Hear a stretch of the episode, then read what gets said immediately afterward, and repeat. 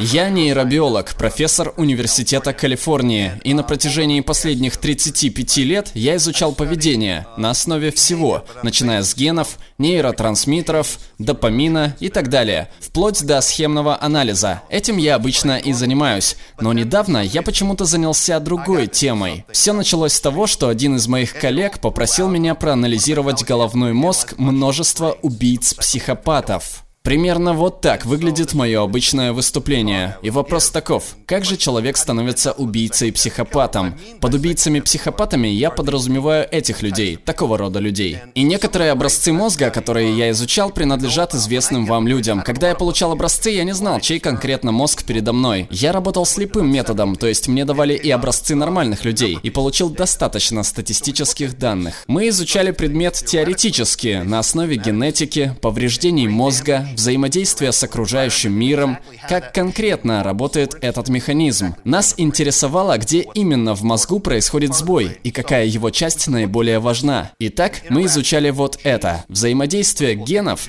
так называемый эпигенетический эффект, повреждение головного мозга и внешние условия, и как все это связано между собой. И становление психопата, убийцы, зависит от того, когда именно произошло повреждение. Это действительно очень точно определенный момент. Так появляются разные типы психопатов. С этим мы согласны, а сейчас просто чтобы показать вам закономерность. А она заключается в том, что у всех, кого я исследовал, у каждого из них, из этих убийц, серийных убийц, была повреждена глазнично-лобная черная кора мозга, расположенная прямо над глазами, над глазницами, а также внутренняя часть височной доли. Все они имели это повреждение, но у каждого были и небольшие различия. У них были и другие виды повреждений мозга. Ключевой момент – это влияние генов насилия, таких как ген MAOA. И разновидность этого гена есть и у нормальных людей, у некоторых из вас. И это сцепленный с полом ген. Он содержится в X-хромосоме, и в этом случае его можно получить только от матери. Скорее всего, именно поэтому в основном мужчины являются маньяками-убийцами, или они просто очень агрессивные, потому что дочь может получить одну X-хромосому от отца, вторую от матери, эффект как бы ослабляется, но сын может получить X-хромосому только от своей матери. Вот как это передается от матери к сыну. Дело также и в избытке серотонина во время развития зародыша, что довольно интересно, ведь серотонин должен оказывать успокаивающее и расслабляющее действие. Но если у вас есть этот ген, ген, то в утробе ваш мозг купается в серотонине, и он целиком становится невосприимчив к нему, и в дальнейшей жизни он уже не работает. Я уже выступал с этой темой в Израиле как раз в прошлом году, и это навело меня на мысль. Теоретически, для того, чтобы этот ген проявился в такой жестокой форме, вы должны пережить в раннем детстве нечто действительно травмирующее. Не легкий стресс, когда вас отшлепали один раз, а действительно видеть насилие, быть в него вовлеченным, с эффектом присутствия. Так работает зеркальная нейронная система. И если у вас есть этот ген, и в определенной ситуации вы видите много насилия, этого достаточно для беды, полнейшей катастрофы. И что, как мне кажется, произойдет в тех частях мира, где постоянно царит насилие, так это появление поколений детей, насмотревшихся всей этой жестокости. И если бы я был юной девушкой в одной из этих стран и искал бы себе бойфренда, я бы выбрал крутого парня, способного защитить меня. И проблема в том, что это ведет к концентрации таких генов. И теперь и мальчики, и девочки получают их. Я думаю, что после нескольких поколений мы будем сидеть на настоящей пороховой бочке, будущее. В этом заключалась моя мысль. Но потом моя мать сказала мне, «Я слышала, что ты ездишь повсюду с лекциями о маньяках-убийцах и говоришь так, словно сам из нормальной семьи». Я сказал, «О чем, черт побери, ты говоришь?»